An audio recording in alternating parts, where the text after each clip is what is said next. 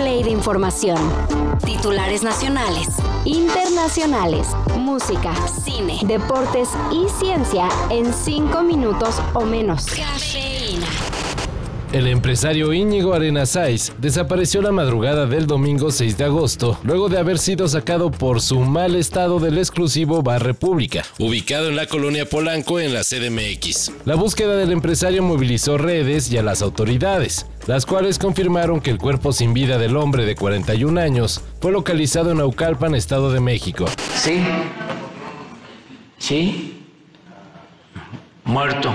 Sí. Eh, más, más tarde. Sí. La fiscalía. Sí.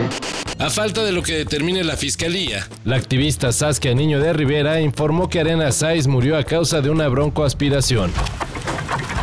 Si creen que las mentes más brillantes de la actualidad serán las que nos ayuden a combatir el cambio climático, la crisis económica y lo que se viene con el desarrollo de la inteligencia artificial, pues no estén tan seguros demostrando que el IQ vale pa' pura madre. Elon Musk y Mark Zuckerberg ya le copiaron a Carlos Trejo y Alfredo Adame y según parece ya tienen pactada su pelea para decidir absolutamente nada. Solo se agarrarán a guamazos y ya. Según el dueño de Tesla, la pelea del morbo será transmitida por X, antes Twitter, en modo pago por evento y lo que se logre recaudar será donado a los veteranos.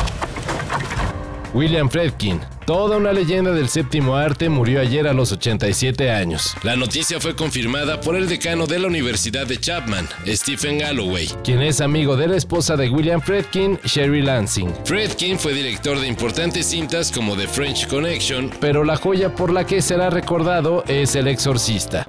Película de 1973 considerada como una de las más importantes no solo del cine de terror, sino de la historia en general.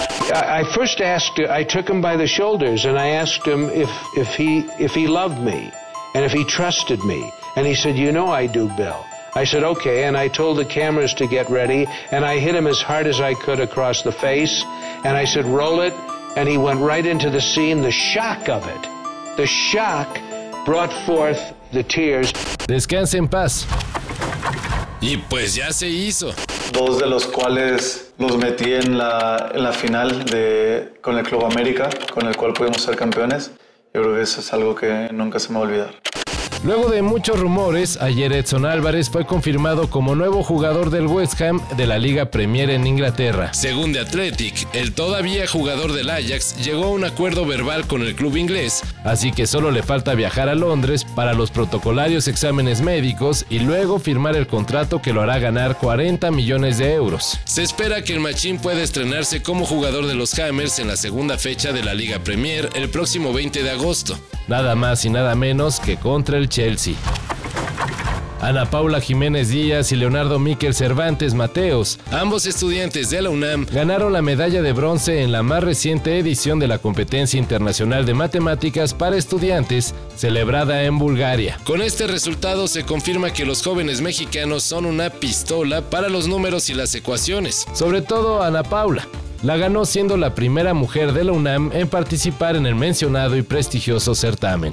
Son buenos y les gusta que lo hagan con pasión, que lo hagan con todo, que le echen ganas. Es como genial, o sea, pasar tu tiempo en algo que te gusta, en algo que te apasiona. Entonces, que vale la pena hacer lo que uno quiera hacer. Entonces, que vayan por ello.